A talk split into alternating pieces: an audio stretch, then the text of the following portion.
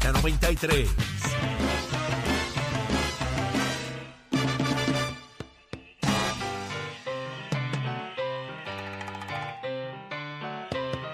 Y ya estamos de regreso en Nación Z por Z93. Estamos listos en esta próxima media hora. Está Connie Varela con nosotros. Buenos días, Connie.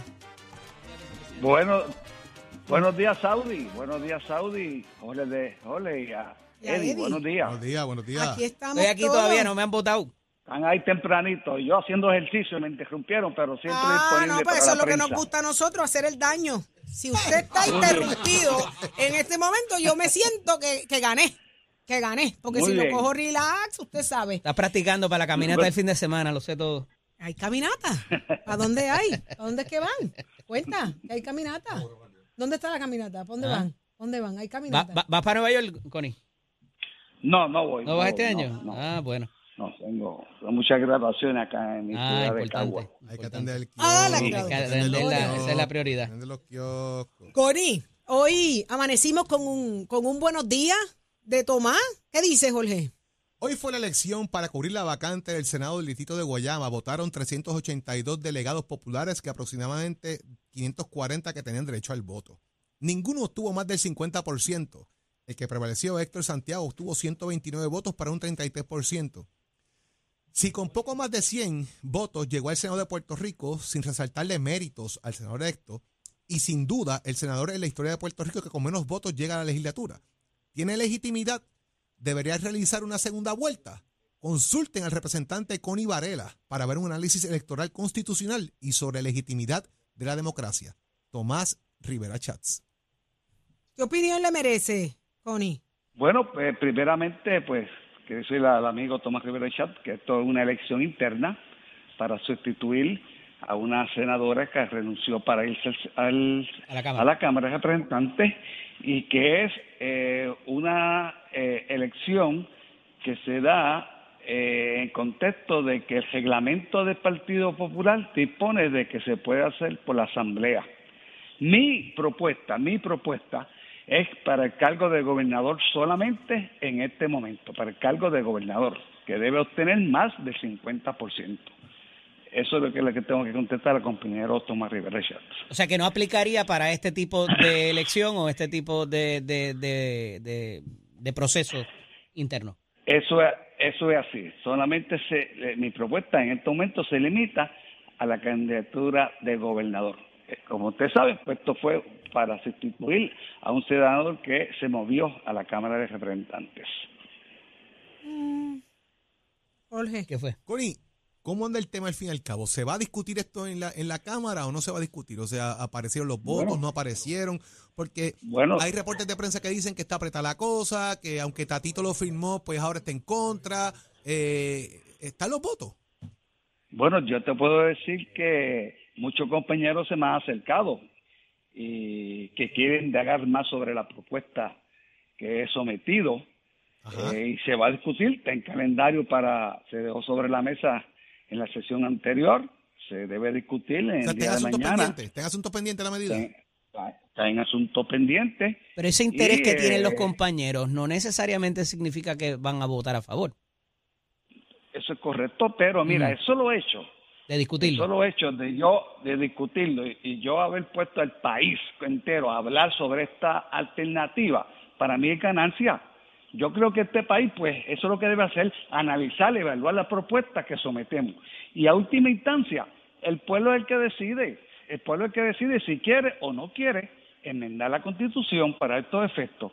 Eso es todo. Pero yo creo que para el para que el gobernador que saque electo tenga la legitimidad y tenga el poder y el respaldo inequívoco, claro, pues se debe aceptar eh, la propuesta que, que he sometido. Connie, pero eso no es, eso no es Gobernar. valor- va- va- de alguna manera validar lo que uno de los partidos de minoría ha estado llevando la campaña de que si la legitimidad del gobernador y de los candidatos y de los partidos mayoritarios, ¿no es eso eh, llevarle, le- le- cargarle la maleta al, No, al- al movimiento Victoria Ciudadana? No, yo te diría que yo lo que pido un paso de que aquí la democracia está la democracia está en precario porque aquí en 2024 podría suceder que el gobernador que electo pueda sacar un 28, 29, hasta un 30%. Sigue teniendo la mayoría. está bien, pero 70% en contra del gobernante, 70% del país está en contra de la persona que va a gobernar. ¿Y por qué no una segunda vuelta? Que de los dos candidatos que, que sacaron la mayor cantidad de votos, y ahí se elige, y entonces sí tiene el, el, el avar y el, y más de la mayoría del país. Una pregunta muy válida, porque han hecho cuestionamientos aquí eh, miembros de los demás partidos políticos y manera.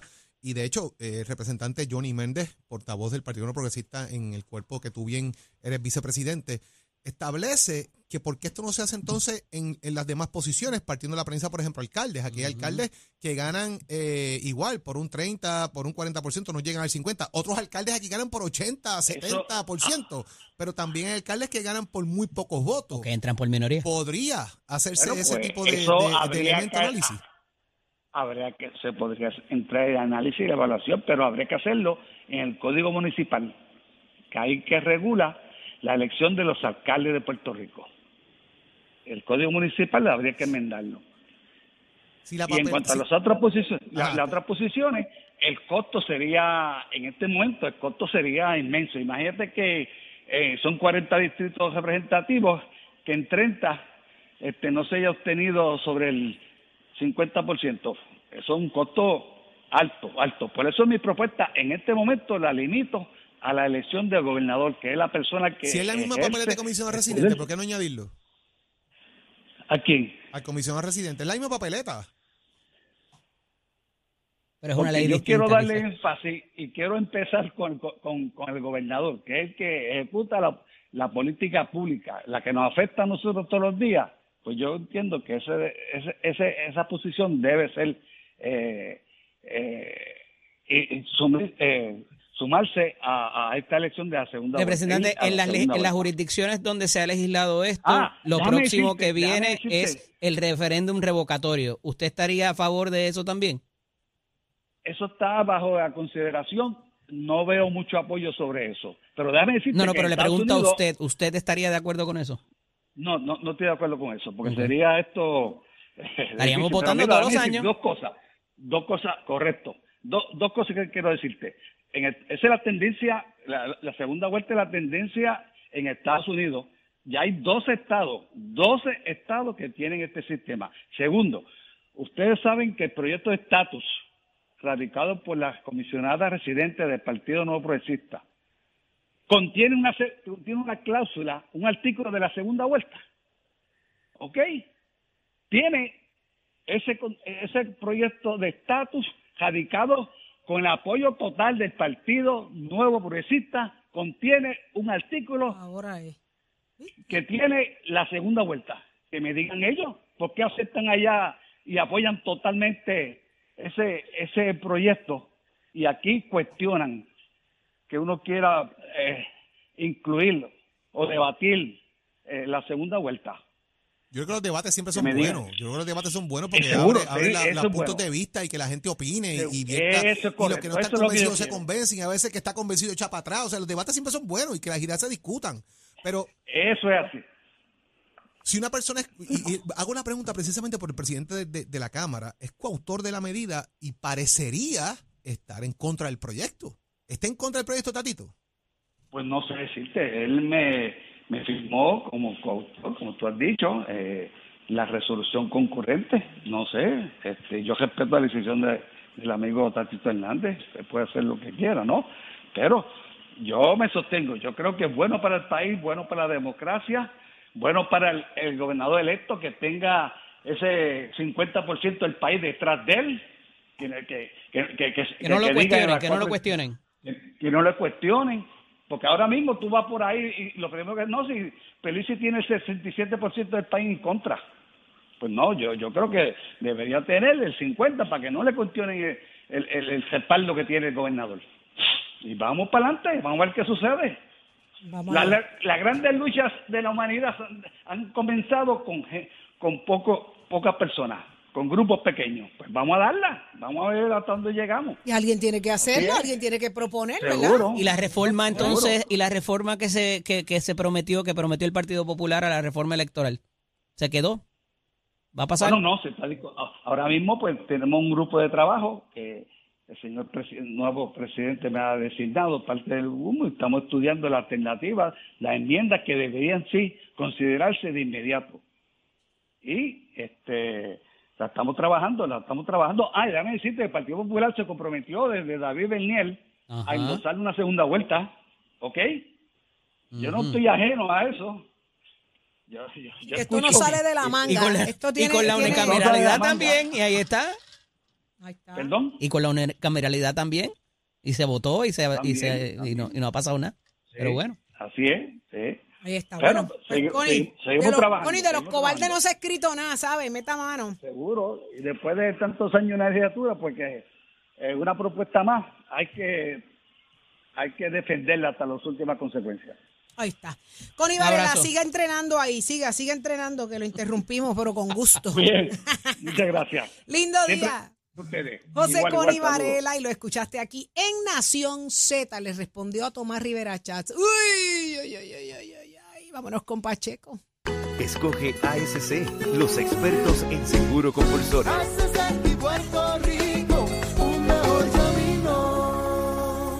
Buenos días, Puerto Rico. Soy Emanuel Pacheco Rivera con la información sobre el tránsito. A esta hora de la mañana continúa el tapón en la mayoría de las vías principales de la zona metro, como la autopista José de Diego entre Vega Alta y Dorado y desde Toa Baja hasta el área de Atorrey en la salida hacia el Expreso Las Américas. Igualmente la carretera número 2 en el cruce de la Virgencita y en Candelaria en Toa y más adelante entre Santa Rosa y Caparra. Así también como algunos tramos de la PR5, la 167 y la 199 en Bayamón. Por otra parte, la avenida Lo Más Verdes entre la American Military Academy y la avenida Ramírez de Arellano, la 165 entre Cataño y Guaynabo en la intersección con la PR22 y el expreso Valdoriotti de Castro desde la confluencia con la ruta 66 hasta el área del aeropuerto y más adelante, cerca de la entrada al túnel Minillas en Santurce, el ramal 8 y la avenida 65 de Infantería en Carolina y el expreso de Trujillo en dirección a Río Piedras, como la 176, la 177 y la 199 en Cupey. También la autopista Luisa Ferré entre Montelledra y la zona del Centro Médico en Río Piedras y más al sur en Caguas, y la 30 desde la colindancia de Juncos y Gurabo hasta la intersección con la 52 y la número 1. Por otra parte, San Juanero sepa que el municipio de San Juan y su alcalde Miguel Romero informan que el proyecto Tus Calles al Día continúa avanzando con la repavimentación de las calles y avenidas impactando comunidades alrededor de toda la capital. Esta semana las brigadas del municipio estarán trabajando en las urbanizaciones San Francisco, Fairview y Park Gardens y en las comunidades de Bitumul, Jurutungo y Condado. Para información sobre el calendario y calles a reparar en cada comunidad, accede a sanjuan.pr. Con tus calles al día, San Juan avanza por ti. Un mensaje del municipio de San Juan y su alcalde Miguel Romero. Ahora pasamos al informe del tiempo. El Servicio Nacional de Meteorología pronostica para hoy un día soleado y caluroso mientras continúa la ola de calor que ha estado afectando a la región. Los vientos estarán del este-sureste de hasta 12 millas por hora y las temperaturas máximas estarán en los altos 80 grados en las zonas montañosas y los medios 90 grados en las zonas urbanas y costeras con el índice de calor sobrepasando los 110 grados. Para los bañistas y navegantes en las aguas locales se espera oleaje de 1 o 3 pies con vientos del sureste de entre 10 a 15 nudos. Hasta aquí el tiempo, les informó Emanuel Pacheco Rivera. Yo les espero en mi próxima intervención aquí en Nación Z, que usted sintoniza a través de la emisora nacional de la salsa Z93. Estás, el habla música y Z93 en Nación Z. Óigame, escuche bien, señores, esto parece el cuento de nunca acabar. Según eh, vemos en estas pasadas horas, siguen los apagones en Puerto Rico. No lo va a creer, mire, eh, eh, ayer estas áreas específicamente su- sufrieron unas interrupciones de servicio de luz y yo le pregunto a usted, a ver si usted tiene la respuesta, ¿hasta cuándo vamos a seguir viviendo de esta manera? Y lo sabe la gente de Bayamón, la gente de Dorado, Trujillo Alto, Aguadilla, Rincón, Coamo, Barranquita, Humacao, Guainabo. ¿Cuántos de ustedes se quedaron sin luz? Eh, eh, con estos apagones en el día de ayer. Pues mire, son estas algunas de las áreas eh, eh, de las que se quedaron sin luz y ya la temporada de huracanes comenzó. Esto apenas hace cinco días. La pregunta, ¿qué nos espera si pasa una tormenta? Y yo no quiero ni imaginarme lo que pasaría con un huracán. Ahora, la, la- la pregunta que usted se tiene que hacer, ¿qué hago? ¿Cómo yo preveo esto?